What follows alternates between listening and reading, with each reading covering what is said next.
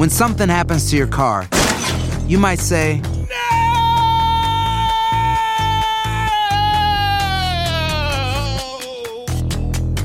My car. but what you really need to say is something that can actually help. Like a good neighbor, State Farm is there. And just like that, State Farm is there to help you file your claim right on the State Farm mobile app. So just remember, like a good neighbor, State Farm is there. State Farm, Bloomington, Illinois. Enigma sin resolver es un podcast para mayores de edad. Algunos escuchas pueden encontrar el contenido del programa ofensivo. Recomendamos la discreción de la escucha, especialmente para menores de edad. Soy enigmático.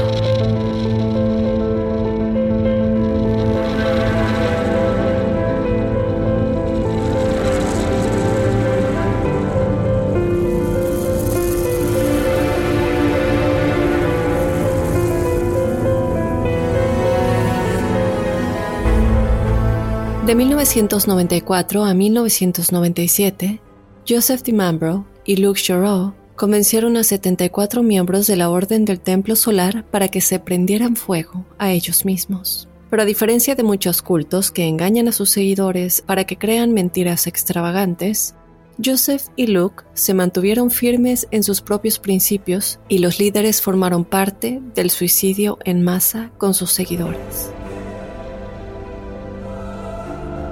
Acompáñame a analizar a detalle todo lo relacionado con el culto de la Orden del Templo Solar. Yo te doy la bienvenida, enigmático. Mi nombre es Dafne Wegebe.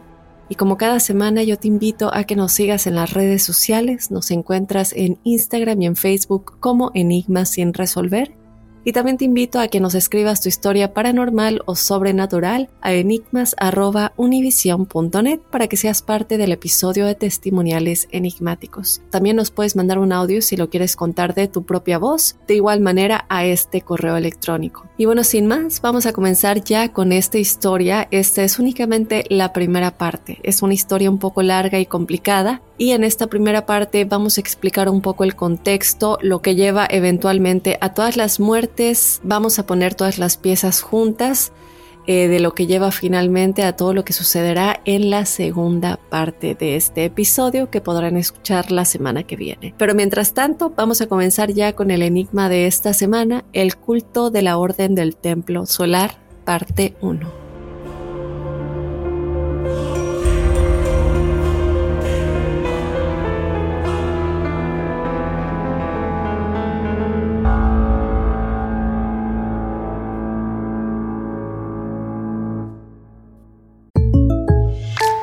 When something happens to your car, you might say,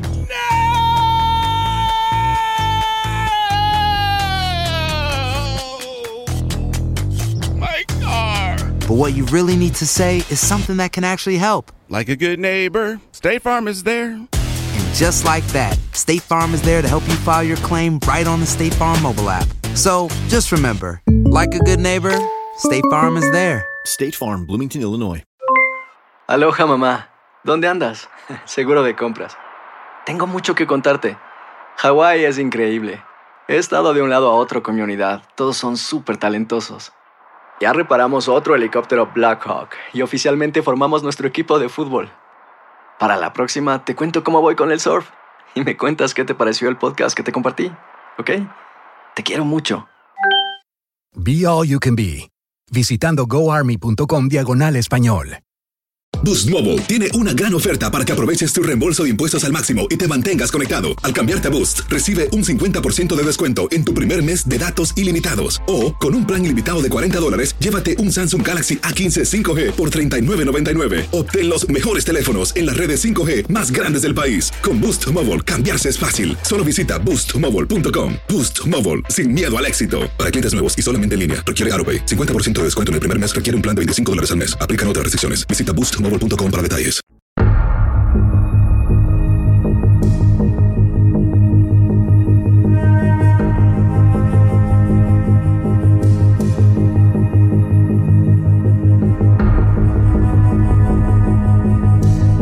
Soy enigmático.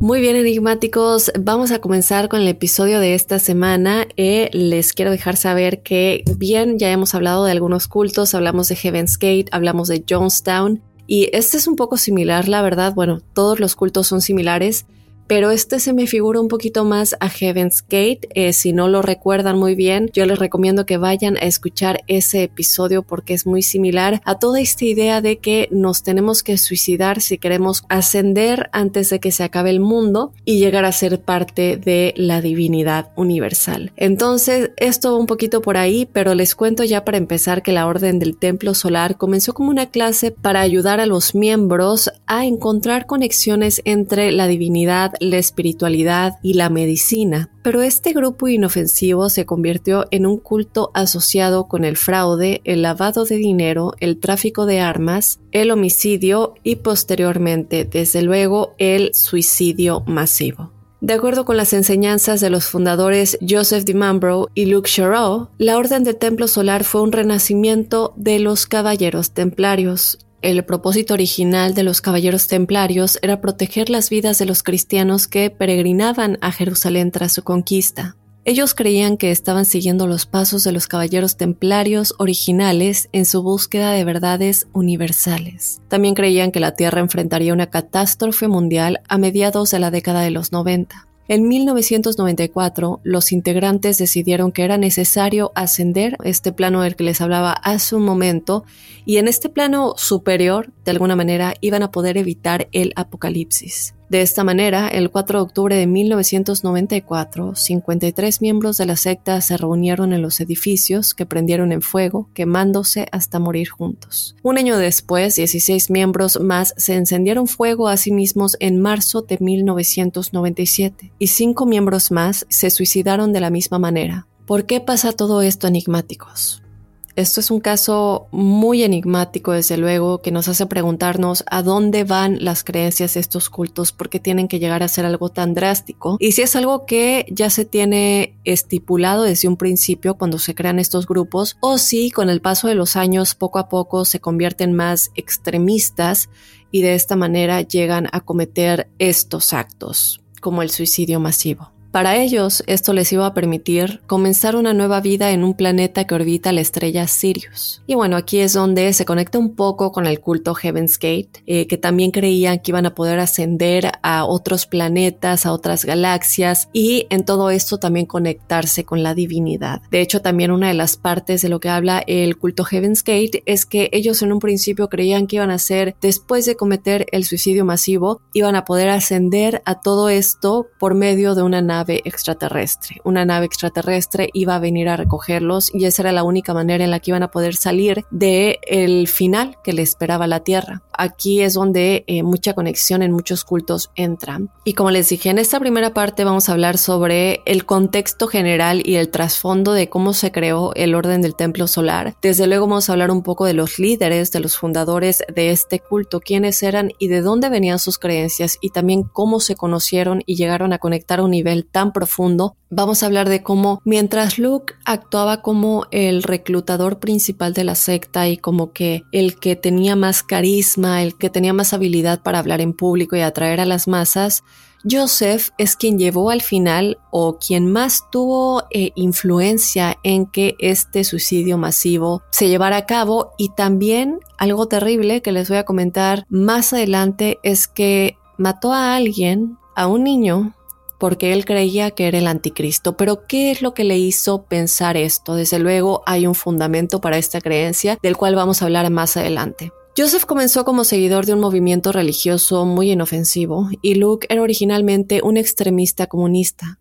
pero juntos formarían un culto rígido con sede en Francia y Canadá. Esto les permitió a ambos decidir con quién tendrían relaciones sexuales, sus 442 seguidores, con quién podían y cuándo podían tener hijos, cómo llamarían a esos hijos e incluso si esos seguidores podían vivir o tendrían que morir. Ellos básicamente decidieron que tenían el poder total de sus vidas En este caso me parece muy similar a todo lo que pasó con Jonestown, que también es otro, otro culto que si quieren escuchar, eh, me parecería buena idea que escuchen estos dos episodios de igual manera, el de Heaven's Gate y el de Jonestown, para que tengan un poquito de contexto de otros cultos que se parecen mucho a este. Y bueno, por otra parte, en el episodio de la semana que viene vamos a estar hablando un poco de las circunstancias que llevaron al suicidio masivo de esta secta entre los años 1994 y 1997. Porque muchas veces este proceso, este suicidio masivo, que no es la primera vez que lo vemos en un culto, de hecho es algo que pasa muy comúnmente en este tipo de cultos, eh, no pasa de la noche a la mañana. Y muchas veces estos cultos también inician como algo inofensivo y algo que realmente sí ayuda a las personas eh, que se unen a estos movimientos antes de que se vuelvan un culto.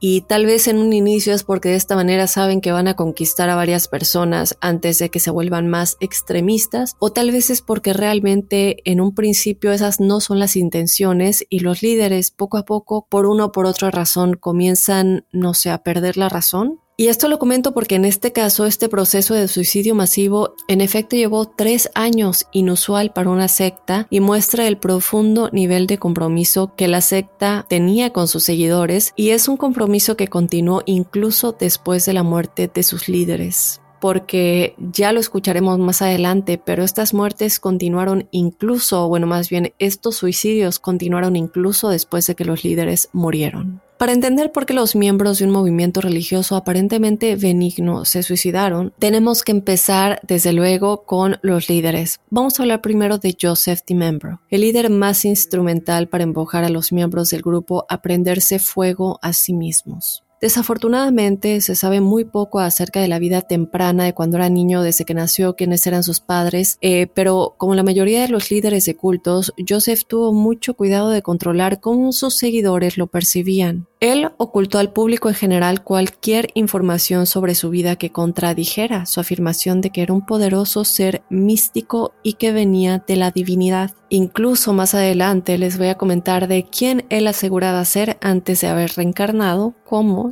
Joseph DiMembro. Lo que sí sabemos es que él nació el 19 de agosto de 1924 en Francia. Él era un joyero de oficio y tenía un hijo llamado Eli, aunque parezca nombre de niña, él era su hijo y su hija era llamada Emmanuel. Escuchen muy bien este nombre porque no es el nombre Emmanuel, del cual vamos a hablar más adelante también. Y de hecho, según él, fueron concebidos a través del origami, afirmando que ninguno de los niños tenía una madre humana. En efecto, según él, al igual que Jesucristo, sus hijos eran hijos de la divinidad. Y para darles contexto del origami, este se refiere al proceso mediante el cual un ser humano y un ente sobrenatural se unen en una unión sexual o marital y en consecuencia nace alguien, en este caso sus hijos habrían nacido por esto. Aquí es fácil reconocer la afirmación de Joseph DiMambro de que engendró hijos divinos como un ejemplo de manipulación mística eh, que se ve mucho en estos cultos, se ve mucho el asegurar que tú eres la reencarnación de Jesús o un profeta divino o un líder de masas que tiene un mensaje que entregar, que llegan a controlar la vida de todas las personas que lo siguen. Pero esto también ha sido estudiado por varios psicólogos y psiquiatras. De hecho, el psicólogo de culto, él se dedica a estudiar cultos y la mentalidad de los líderes, y él es Robert J. Lifton, dice que la manipulación mística, que es como esto se llama, se refiere a las coincidencias que están diseñadas para que parezcan que son evidencia de eventos místicos, en este caso, pues que la existencia de sus hijos era prueba de que tenía una conexión con lo divino. Joseph también era conocido por hacer afirmaciones extravagantes sobre sus habilidades. Él y sus seguidores dijeron que podían evocar imágenes de seres místicos que curaban a las personas del cáncer con el tacto y que poseían exclusivamente verdades ocultas sobre el universo. Pero, aunque no lo crean, la insistencia de que hizo que sus hijos básicamente aparecieran de la nada no fue la afirmación más escandalosa que hizo. Antes de crear la Orden del Templo Solar, Él comenzó como seguidor de un movimiento religioso llamado el Rosacrucianismo, el cual es básicamente un movimiento espiritual y cultural que surgió en Europa a principios del siglo XVII, después de la publicación de varios textos que pretendían anunciar la existencia de un orden esotérico, hasta ahora desconocido para el mundo y que hizo que la búsqueda de su conocimiento fuera atractiva para muchos. Ahora, desafortunadamente no sabemos hasta el día de hoy exactamente qué sabiduría secreta supuestamente él encontró y que enseñaba a otros porque este grupo al que él se unió mantenía un control estricto sobre esa información, lo cual eh, no es comúnmente algo que se sabe el día de hoy, como las creencias que hemos visto de otros grupos y de otros movimientos religiosos, etcétera. Sin embargo, después de estar en este grupo un tiempo, Joseph lo dejó a finales de los años 60. No se sabe realmente, eh, no pude encontrar información de por qué dejó a este grupo, pero esto no querría decir que se iba a alejar de este tipo de creencias y de este tipo de movimientos. Después de dejar este grupo, comenzó a practicar como psicólogo, evidentemente, sin licencia, y aunque él fue muy exitoso porque tenía este poder como de persuasión y manipulación, el cual evidentemente practicaba con sus pacientes, finalmente fue descubierto y acusado de fraude. Después de esto, en 1970, Joseph abandonó Francia y huyó a Suiza para evitar los cargos de fraude. La capacidad que él tenía de, hacer que la gente creyera en él, evidentemente para operar como psicólogo a pesar de su falta de formación, demostró y hasta el día de hoy es algo que los investigadores de este culto recalcan es que era muy bueno para hacer que la gente confiara en él. Era de esas personas que te inspiraban mucha confianza en el primer momento que los conocías. Que lamentablemente este tipo de carisma y este tipo de persuasión y esta facilidad de palabra, y lo hemos visto en muchos casos también que hemos visto de crimen real y muchas teorías y estudios de psiquiatras de los cuales hemos hablado, y es que estas personas normalmente son muy carismáticos y esto es lo que él tenía Después de dejar el rosacrucianismo, Joseph se unió al movimiento de Urjani en la década de 1970. Este movimiento fue establecido por Jack Breyer y también estaba enfocado a hacer un renacimiento de los caballeros templarios. Según Jack, el fundador, estableció el movimiento después de descubrir un documento del siglo XVIII en París que según él afirmaba que se podían encontrar reliquias templarias perdidas en la propiedad de su familia. Entonces, aquí vemos que hay un patrón y es algo que yo me he dado cuenta mucho en este tipo de, cultos y los líderes más que nada, y es que ellos siempre dicen que de alguna manera, ya sea que sus antepasados o ellos mismos, tienen conexión de alguna manera con, por ejemplo, los caballeros templarios, Jesucristo, algún tipo de ser divino y con figuras religiosas. Para darles algunos antecedentes históricos de los caballeros templarios, porque puede haber un poquito de confusión, vamos a hablar un poquito más de ello. Ellos eran una orden de élite de caballeros en las cruzadas, distinguidos por las cruces rojas en sus uniformes, las cuales seguramente sí han visto o sí recuerdan de muchos libros, incluso de la televisión. Y ellos se originaron alrededor de 1118 cuando Hugh de Payens reunió a un grupo de ocho caballeros para proteger a los peregrinos en su viaje a Israel. Ellos fueron legitimados por el rey Baldwin II de Jerusalén, quien les permitió establecer su cuartel general en el Monte del Templo, un lugar sagrado para cristianos y judíos por ser el sitio original del templo del rey Salomón, del cual también hemos hablado en este podcast. Entonces, como vemos, Jack Breyer creía que sería un lugar crucial para el renacimiento de los caballeros templarios originales. O sea, él cree que realmente le está lidiando o que él tiene el poder de que este grupo sean el renacimiento de los caballeros templarios originales. Bueno, Jack Breyer logró ganar muchos seguidores y Joseph se convierte evidentemente en uno de estos devotos seguidores y le creyó cuando dijo que la destrucción inminente de la humanidad estaba cerca y que solo a través de sus enseñanzas, de las enseñanzas de, de Jack Breyer, la gente podría escapar de manera segura. Las enseñanzas de Breyer consistían en un elemento apocalíptico que supuestamente ayudaría a sus seguidores y a él a prepararse para el fin de la humanidad que según ellos llegaría en la década de los 90 Como vemos lo que les había dicho hace un momento de que es lo mismo que él y Luke le decían a sus seguidores, los seguidores y miembros de la Orden del Templo Solar, pues yo creo que aquí ya vemos un poco de dónde sacó la inspiración, ¿no? De dónde, o bueno, más bien como este elemento apocalíptico puede haber inspirado a Joseph a centrar finalmente a la orden del templo solar en torno al apocalipsis. Más tarde, Joseph les diría a sus seguidores que el fin del mundo estaba cerca y en preparación para este necesitaban almacenar alimentos, armas y municiones antes de que los volcanes destruyeran a la Tierra. Y esta creencia cambia con el tiempo porque al final y en la segunda parte vamos a ver que no es nada más prepararse, es llegar a un suicidio masivo que ni siquiera tiene ya tanto que ver con el qué va a pasar aquí, sino en la necesidad de ascender. En 1978, Joseph DiMambro estableció algo llamado Golden Way o el Camino de Oro en Suiza y esta era una organización abierta al público y era una manera para que la gente se familiarizara con el templarismo moderno y básicamente con em, las prácticas que tenían que seguir para para estar en línea con los principios de los caballeros templarios. Ahora, inicialmente Golden Way no tenía muchos miembros y eso le costó tiempo a Joseph, le costó mucho tiempo reclutar a la gente que él quería y aunque desconocemos el, el número exacto de los miembros que tenía al principio, muchos de los exmiembros en muchos de los documentales que hay acerca de este, de este culto sí son entrevistados y sí dicen que el grupo era lo suficientemente pequeño como para que todos los miembros pudieran vivir juntos en una casa comunal en Francia, que es lo que habían estado haciendo durante un tiempo. Ahora, Joseph dirigió a sus miembros a través de ceremonias esotéricas que eh, en un principio, pues muchos de los que hablan de ello dicen que pueden parecer un poco tontas este tipo de ceremonias para alguien que no tiene las creencias o para cualquier extraño, pero en estas ceremonias él se vestía con una capa dorada brillante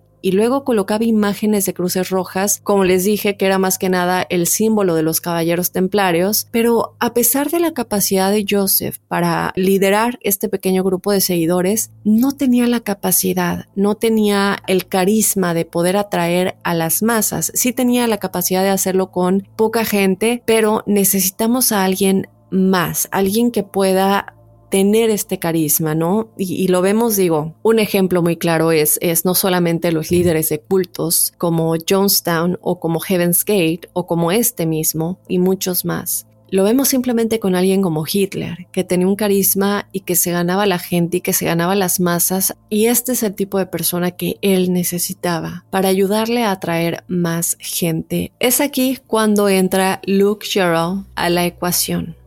23 años después del nacimiento de Joseph DiMambro, Luke Sharon, cofundador de la Orden del Templo Solar, nació en Bélgica el 18 de octubre de 1947. Mientras Joseph era parte del movimiento del rosacrucianismo, del cual les hablé hace un momento, eh, todo esto durante la década de los 60, Luke estaba en la universidad y pronto formaría el Partido Comunitario Europeo con Jean Franco Thoreau, un conocido neonazi el grupo afirmaba que necesitaban liberar a Europa de la influencia tanto de los Estados Unidos como del pueblo judío. Esta fue Enigmáticos realmente la primera vez que Luke lideró un movimiento y esto sirvió como un peldaño esencial en su camino para convertirse el cofundador de la Orden del Templo Solar y también el líder de este culto. Luke Shorrow se graduó de la Universidad Libre de Bruselas y obtuvo su título en medicina en 1974. Dos años más tarde, en 1976, él se unió a los paracaidistas del ejército belga.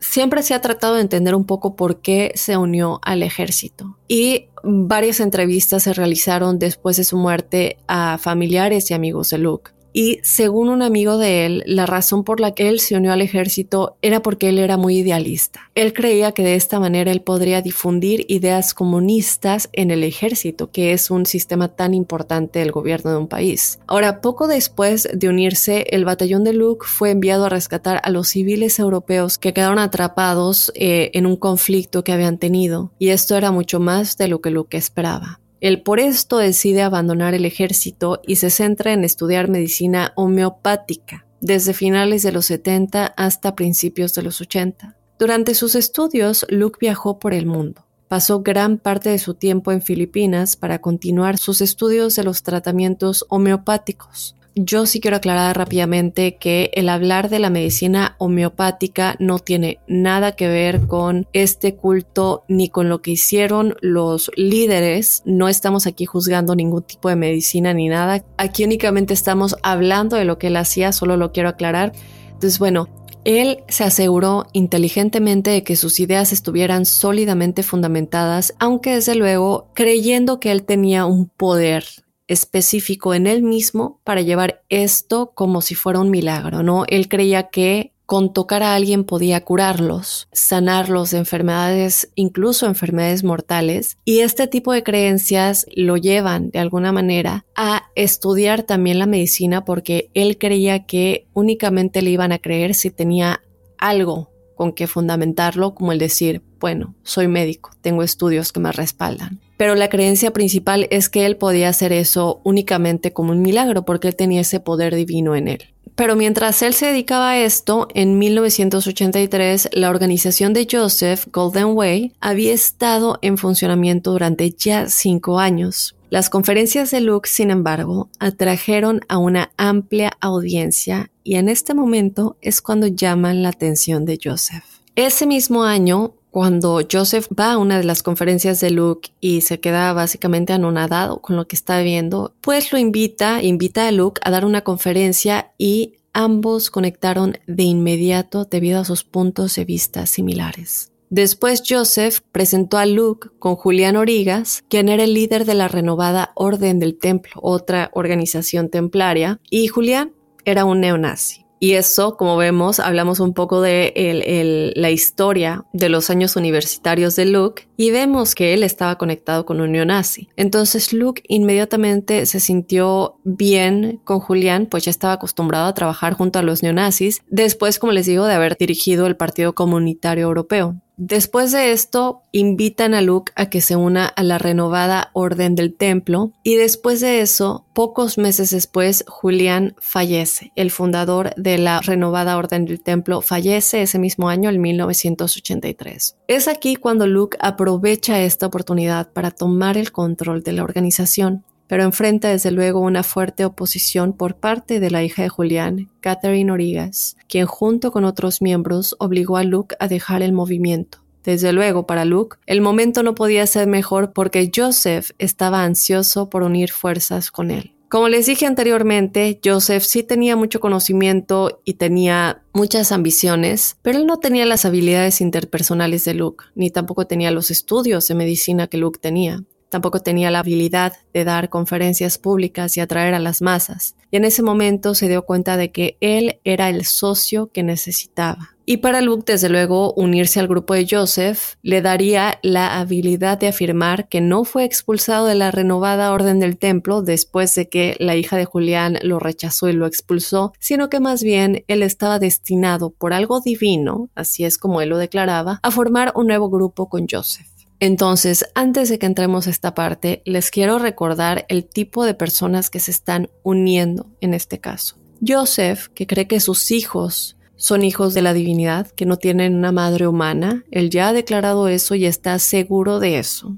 Y por otro lado, Luke, que dice que tiene poderes sobrenaturales y que puede curar a la gente como un milagro. Y es aquí cuando, al combinar la astucia de Joseph con el carisma y el conocimiento de Luke, los dos crearon la Orden del Templo Solar en 1984. Al principio todo esto es muy normal, no, como les dije desde un principio, no fue de la noche a la mañana que todas estas cosas sucedieron y que pasaron a pues un nivel muy grave. Al principio el objetivo inicial era simplemente desbloquear el conocimiento secreto del universo, pero sus seguidores poco sabían que su extremismo y supuesto viaje hacia la verdad eventualmente los llevaría a todos a la muerte. Pero en un principio, desde luego, su asociación fue exitosa. Las conferencias de Luke atrajeron a más seguidores de los que Joseph podría haber atraído por su cuenta. La Orden del Templo Solar ahora estaba formada por exmiembros de la renovada Orden del Templo de Joseph, pacientes homeopáticos de Luke y personas que fueron atraídas al culto a través de las conferencias de Luke. Ambos hombres tenían sus propias especialidades en la organización. Joseph, como les dije, es alguien muy astuto, muy inteligente. Entonces él estaba a cargo de las finanzas y la administración, mientras que Luke era el rostro del culto y trabajaba para reclutar nuevos miembros. Pero ¿en qué se basaban las enseñanzas de la Orden del Templo Solar si vemos que es algo inofensivo desde un principio? Bueno, era más que nada una combinación de rosacrucianismo, eh, lo que les platiqué en un principio, que Joseph eh, más que nada fue su iniciación en todo este mundo, templarismo y también teosofía, y aquí entra algo muy interesante. ¿Se acuerdan que, bueno, más que nada decirles que la teosofía fue fundada en 1875 por alguien de quien ya les he hablado varias veces, y esta persona es Elena Blavatsky. Ella, como les he dicho, era una escritora ocultista y profeta, y de hecho uno de sus libros más famosos es Pasajes para el Porvenir, Profecías para el Tercer Milenio. Y esto lo comento y es muy importante porque a pesar de que ellos usan este tipo de ramas para justificar lo que van a hacer, no quiero que piensen que las personas que fundaron estas ramas tienen estas creencias. Eh, entre 1984 y 1990, la Orden del Templo Solar sirvió como movimiento para tres grupos diferentes. El Club Amanta, el Club Arcadia y la Organización Internacional de Caballería. Ahora, entre estos tres, los grupos juntos tenían más de 350 miembros. ¿Pero a qué se dedicaba cada uno de ellos? Bueno, el Club Amanta profundizaba más que nada en la filosofía del grupo con el objetivo de alcanzar un estado de conciencia superior. Y lo importante aquí es que muy pocas personas eran invitadas a formar parte de este grupo es decir, de todos los que eran parte del culto, eran como muy pocos los seleccionados. Luego el Club Arcadia es todavía más exclusivo. Este estaba reservado para un pequeño número de miembros del Club Amanta que se consideraban dignos de recibir información más esotérica que les permitiera avanzar hacia un nivel superior de conciencia y por encima del Club Arcadia estaba la Organización Internacional de Caballería. Los miembros de este grupo fueron invitados al Club Arcadia y también participaron en sus propias ceremonias de iniciación. En este punto, la Orden del Templo Solar no era un culto destructivo.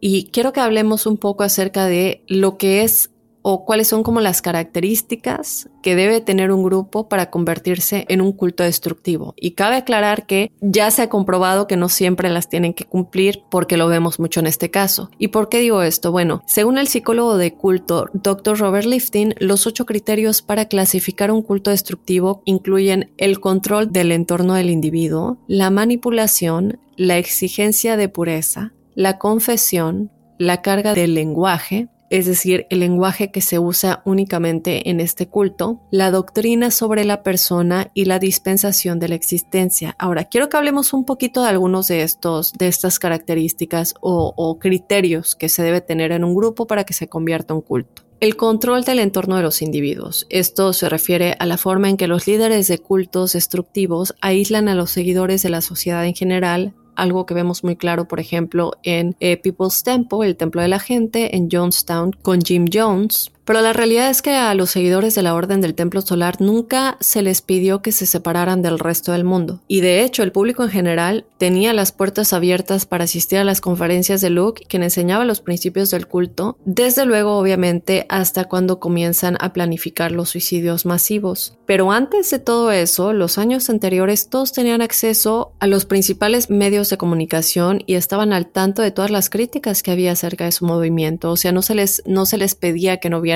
la televisión, que no escucharan la radio, que no leyeran el periódico. Eh, cada quien podía hacer realmente lo que quisieran y, y no se les manipulaba de esa manera. Entonces, en este caso, se podría decir que no entran, o por lo menos todavía no entran en lo que es un culto destructivo. Vamos a hablar un poco de la demanda de la pureza, que se refiere a una situación en la que la organización alienta a sus seguidores a ver entre blanco y negro, no hay un punto medio. Y también a celebrar la ortodoxia y un nivel en el que las reglas se cumplen y se siguen de la manera más literal posible. En este caso, yo sí quiero aclarar que no todas las organizaciones que celebran el hecho de que las reglas se sigan de una manera muy rigurosa son cultos o algún tipo de grupo destructivo. Digo, muchas ramas de las principales religiones eh, alientan a los miembros a observar las costumbres lo más fielmente posible y a interpretar los textos que cada religión siga de la manera más literal posible. Sin embargo, no son organizaciones destructivas. Entonces, yo creo que también depende un poco del contexto. Por otro lado, eh, la Orden del Templo Solar cambiaba continuamente sus creencias y su método de práctica. Tal lo vemos que primero era más que nada la destrucción del mundo y luego era ascender. Nosotros somos los elegidos para ascender. Entonces sí son un grupo que va cambiando sus creencias conforme pasa el tiempo. Y también yo creo que algo que nos hace ver esto es su nombre y estructura básica, porque estos dos evolucionaron a lo largo del tiempo en el que estuvieron activos.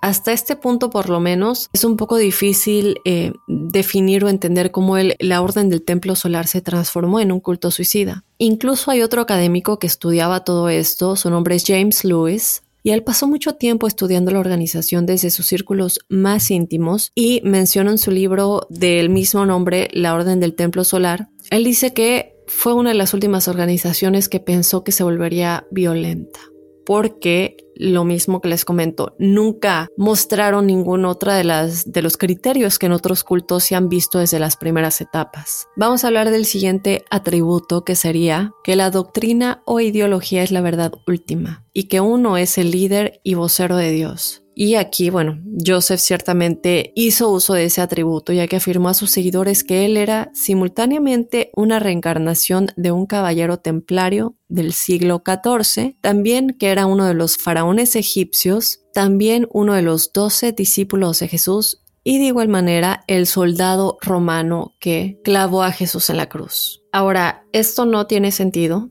yo creo que ya saben por qué no tiene sentido. El soldado romano que se encargó de clavar a Jesús en la cruz y los discípulos de Jesús vivieron al mismo tiempo. Entonces no tiene ningún sentido que él pudiera haber sido ambas personas. No encontré realmente si él en algún momento dio una explicación de cómo es que podría haber sido dos personas o si él creía que tal vez su alma se dividió en dos cuerpos, pero esto es finalmente lo que él decía. Ahora, Joseph también afirmaba que su hija, como les había dicho en un principio, él decía que ella era una niña cósmica de importancia espiritual y dejó claro que ella debía ser tratada con la mayor reverencia.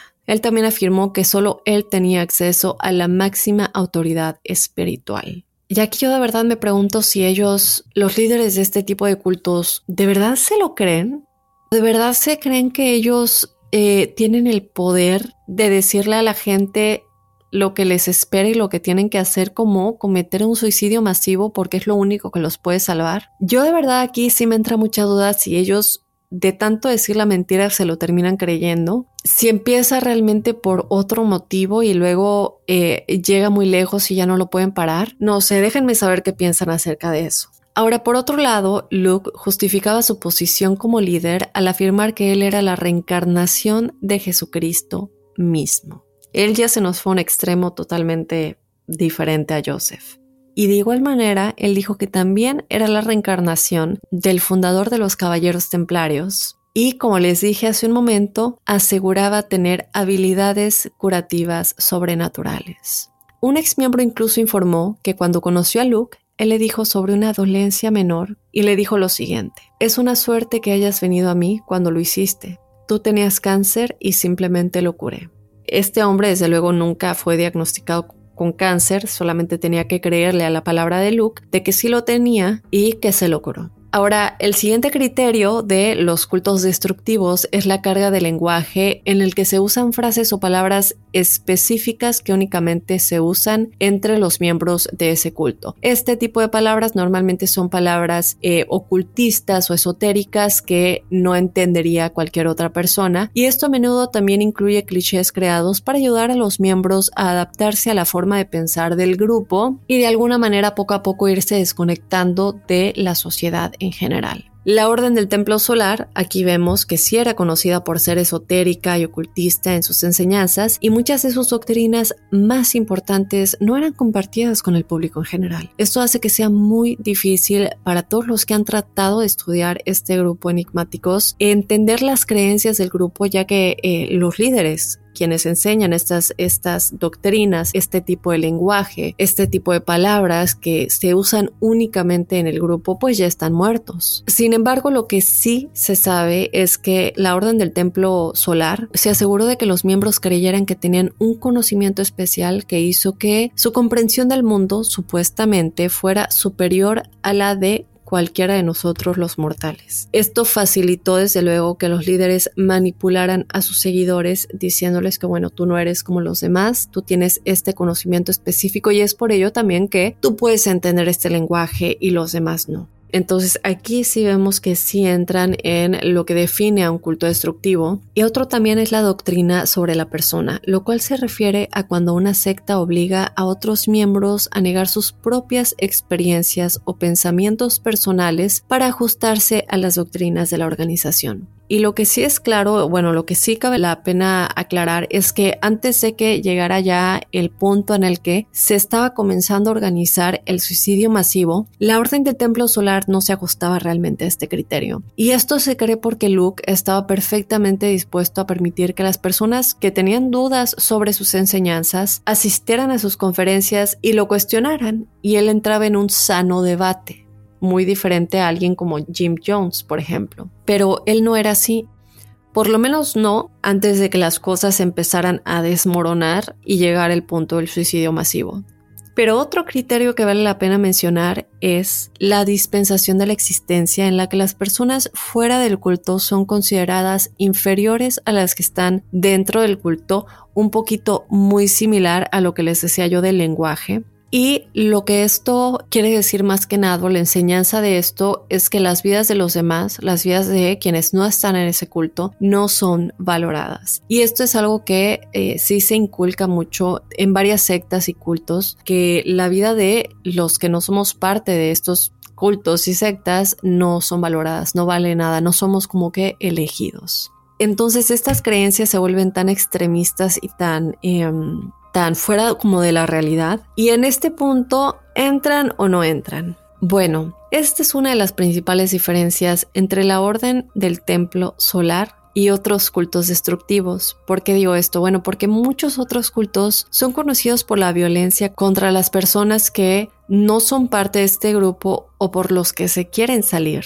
Y perdón que vuelva a hacer referencia, pero es algo que también vemos mucho en People's Temple de Jim Jones, Jonestown, que ellos trataban de ir si no podían irse. Incluso un delegado que fue para tratar de entender qué estaba sucediendo fue asesinado antes de irse y no solamente se iba él solo con su equipo, sino que varias personas le pidieron que por favor los ayudara a salir y él accedió y finalmente eh, muchas personas que estaban huyendo con él murieron, incluido él. Estaba prohibido tratar de irte, estaba prohibido pensar diferente, estaba prohibido no hacer, eras humillado y no solamente humillado, también lastimado físicamente. ¿Y aquí entra o no entra? Bueno, es importante señalar que los miembros que participaron en el suicidio masivo pertenecían a los círculos más íntimos de la secta. Los miembros de la Orden del Templo Solar nunca dañaron a personas ajenas a la secta y se cree que tampoco obligaron a nadie a quedarse. La pregunta aquí es, ¿no te obligan como Jim Jones obligaba físicamente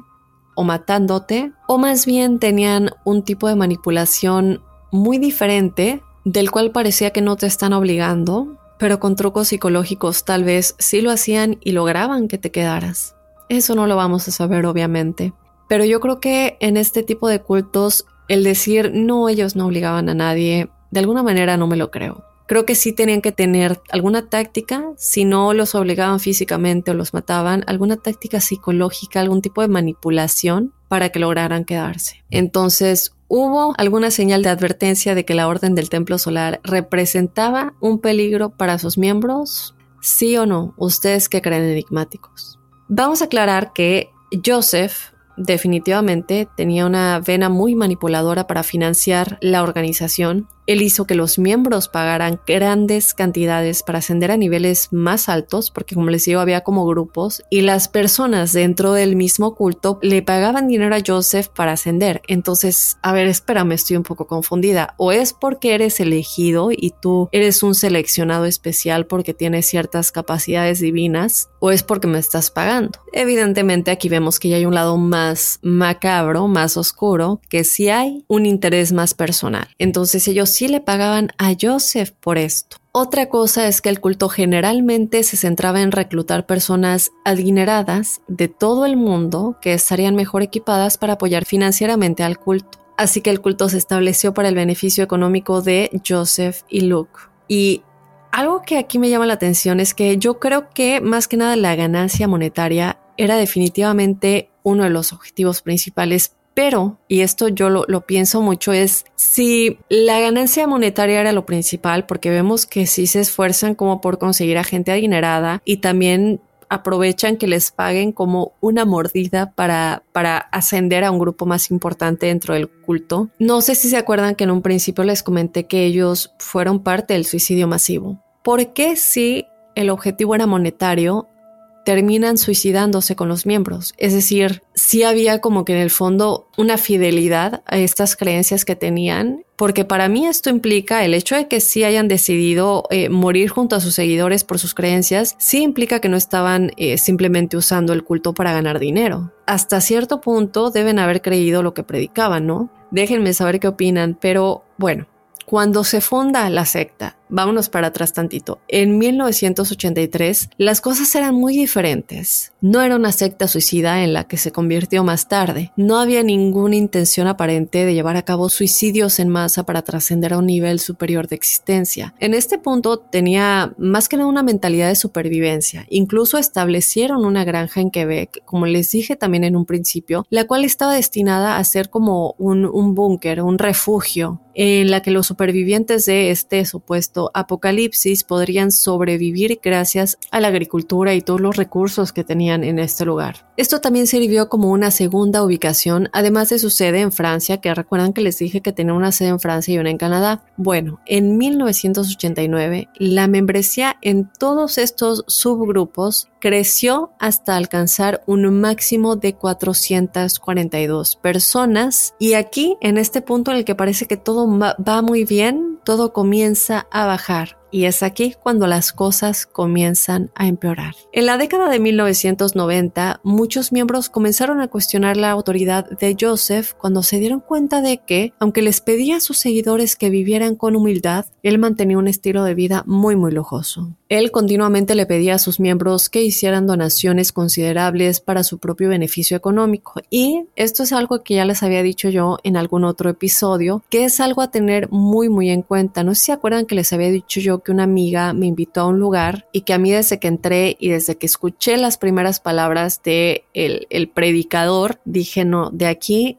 no soy. Y yo sé que ella lo hizo con muy buena intención, pero no solamente por lo que esta persona estaba predicando, también porque son grupos que te piden dinero. Y este tipo de cosas sí son como un signo de advertencia, me parece. Y es lo que sucede evidentemente en este caso, que va contrario a lo que el líder predica predica humildad mientras él está viviendo este tipo de vida lujoso. Ahora, en este punto, Joseph claramente ya se había transformado en un líder de culto destructivo, es decir, en lo que entra de lo que les decía del grupo destructivo. Y esto empeoró ya que Joseph comenzó a desear más y más riqueza. Joseph constantemente compraba, cambiaba y vendía las propiedades de la organización de manera errática. Sus acciones de hecho hicieron que muchos miembros de la policía sospecharan hasta el día de hoy que Joseph estaba involucrado en lavado de dinero. Nunca se ha podido comprobar, pero sí son sospechas que no solamente la policía tiene hasta el día de hoy, sino muchos investigadores que se dedican a escribir eh, sobre este caso. Él, por supuesto, justificó sus acciones al afirmar que simplemente se inspiró en los caballeros templarios, quienes, entre otras cosas, eran conocidos por establecer el primer banco.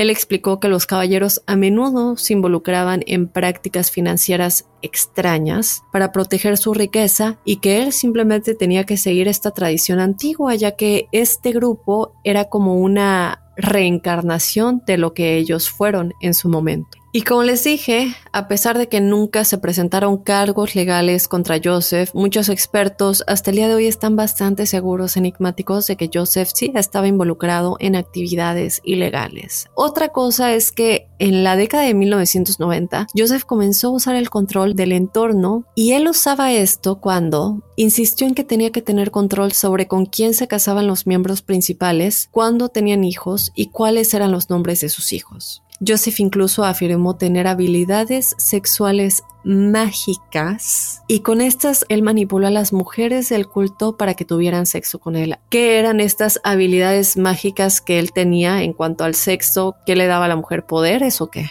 Bueno, al parecer ya se lo creían, si no es que tal vez las forzaba. En 1991, muchos miembros franceses decidieron abandonar sus posesiones mundanas y mudarse a la segunda ubicación en Canadá. Esta reubicación masiva dio lugar a una investigación por parte de Lucien Settle, presidente de la Asociación para la Defensa de la Familia y las Personas. En el mismo año, él escribió una carta a una organización conocida por brindar apoyo a miembros de familias que han sido víctimas de sectas. En esta carta, él expresó su preocupación de que la Orden del Templo Solar estuviera usando el control mental para manipular a sus miembros. Y aquí es cuando yo eh, eh, siento que refuerzo un poquito lo que dije hace un momento, que a pesar de que supuestamente ellos no usaban el control para impedir que sus miembros se fueran, que tenían la libertad completa de hacerlo si querían, yo creo que había un poquito más de manipulación mental a diferencia de Jonestown. Y esto no cambia las cosas.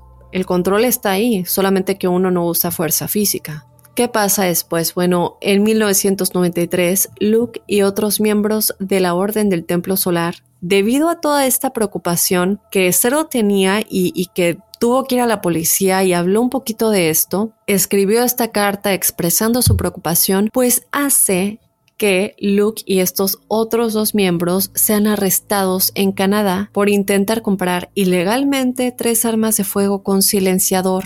Esto está muy raro. Nunca se supo por qué querían estas pistolas con silenciador. El arresto de Luke fue seguido de cerca por los principales medios de comunicación, lo que puso a toda la organización bajo un estrecho escrutinio. Obviamente, ya todo el mundo estaba concentrado en lo que estaba pasando dentro de este culto sobre todo porque la compra de armas de fuego era ilegal, y esto era evidencia de que la Orden del Templo Solar no solo estaba involucrada en el lavado de dinero, sino también muchos empezaron a preguntar en el tráfico de armas. De repente los miembros comenzaron a sentirse muy traicionados. Y en este punto ya había evidencia de que los líderes estaban pidiendo a los seguidores que renunciaran a sus posesiones mundanas mientras ellos mismos vivían estilos de vida lujosos. Uno está comprando armas de fuego ilegales, otro está dándose una vida de lujo, y ellos ya comienzan a dudar de la credibilidad de sus líderes. Con los cargos penales presentados contra sus líderes, todos los que forman parte del culto comienzan a sufrir las consecuencias de ser rechazados por la comunidad. Para muchos, la presión fue tanta que comenzaron a abandonar la orden en números cada vez mayores. Pronto el culto se redujo a aproximadamente 100 miembros.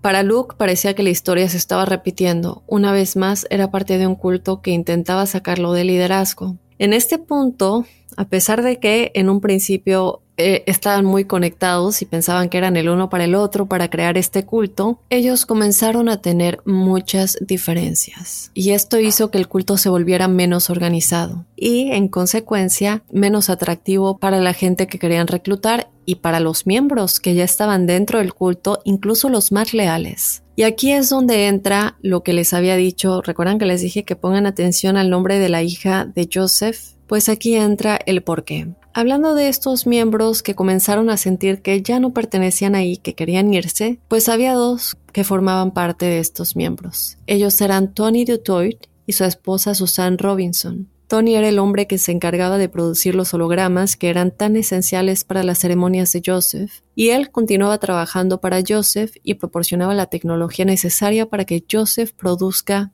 todo lo que necesitaba para las ceremonias, la salida, por tanto, de Tony y Susan supuso un duro golpe para la organización, así que Joseph no se iba a quedar como si nada. Él y los demás miembros de la Orden del Templo Solar exploraron la única opción que creían que quedaba. Poco después de la partida de Tony y Susan, el 30 de septiembre de 1994, Joseph declaró que su hijo Christopher Emmanuel Dutoit era el anticristo.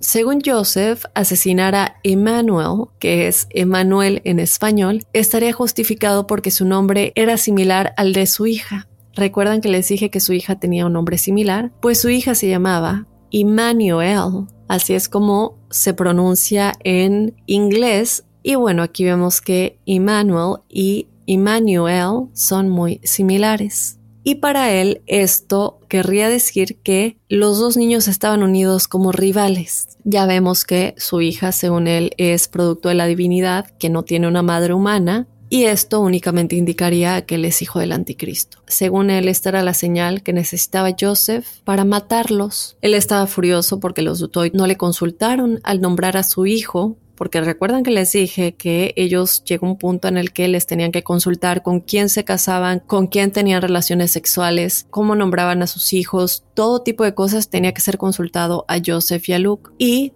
Tony y Susan no le preguntaron a Joseph cómo podría nombrar a su hijo. Entonces él dijo que esto no era algo justificable y que eligieron un nombre muy parecido al que él le había puesto a su hija, que era desde luego un símbolo de la divinidad. Joseph insistió además en que, dado a que Emmanuel era la niña divina cósmica, eso significaba que Emmanuel tenía que ser el anticristo. Además de todo, Joseph dijo que, dado que él era la reencarnación del soldado romano que clavó a Jesús en la cruz, no tenía más remedio que liberarse de ese pecado matando al anticristo. En ese momento, él persuade a dos de sus seguidores, Joel Egger y Dominic Wellington, para matar a Tony y a Susan, al igual que meter a su hijo en una bolsa y apuñalarlo con una estaca de madera. Los cuerpos de Tony y Susan fueron quemados hasta quedar irreconocibles con el de su hijo pequeño. Pero este enigmáticos fue solo el primero de los horribles crímenes de Joseph. No conforme con asesinar a tres de sus seguidores, Joseph estaba a punto de aumentar el número de cadáveres. Él inicialmente enseñó a sus seguidores que se acercaba el apocalipsis y que debían estar preparados para sobrevivir al final de los días. Pero esta narrativa, pues, ya no funcionaba y el relato no era suficiente para mantener a sus miembros comprometidos con él. Pero lo que estaba más en su mente, digo, vemos que tiene problemas con Luke, tiene problemas con que los seguidores están disminuyendo, tiene problemas con la policía por lo del lavado de dinero, pero en su cabeza él tenía problemas más graves que todo esto. Era casi 1995, cuando según Joseph el mundo estaba destinado a terminar en llamas, pero la orden del templo solar pues no estaba lista no dispuesto a morir en este apocalipsis junto con el resto de la humanidad, a él se le ocurrió que, según la orden del templo solar, toda la conciencia humana se originó a partir de la energía proyectada desde la estrella Sirius, y que la forma de sobrevivir era junto con los seres divinos que eran parte de el culto de la orden del templo solar. Según él, eran los elegidos y solo podrían sobrevivir por medio de un ritual de suicidio, con las autoridades acercándose a Joseph y a Luke, ellos habían perdido todo lo que tenían, su influencia, su riqueza, la adoración de sus miembros, y con el fin del mundo acercándose, estaban potencialmente a punto de perder su inmortalidad. Pero todavía les quedaba una cosa, tenían las vidas de sus miembros restantes en la palma de sus manos enigmáticos, y para Joseph y Luke solo quedaba un curso de acción para tomar a los pocos miembros que les quedaban, y eso era que tenían que matarlos a todos y esto va a continuar en la segunda parte que tenemos la semana que viene, así que no se pierdan para saber cómo sigue esta historia y desde luego qué pasa antes de que todos cometan este suicidio masivo. No se lo pierdan la siguiente semana, pero desde luego yo quiero que ustedes me cuenten qué opinan de este culto. Entonces recuerden seguirnos en las redes sociales, nos encuentran en Instagram y en Facebook como Enigmas sin resolver. Y también escríbanos sus experiencias paranormales y sobrenaturales a enigmas.univision.net para ser parte del episodio de los jueves, el episodio de testimoniales enigmáticos. Y bueno, sin más, yo me voy a despedir del episodio de esta semana. Yo te espero este jueves con el episodio de testimoniales enigmáticos y desde luego el próximo lunes con otro enigma sin resolver. Soy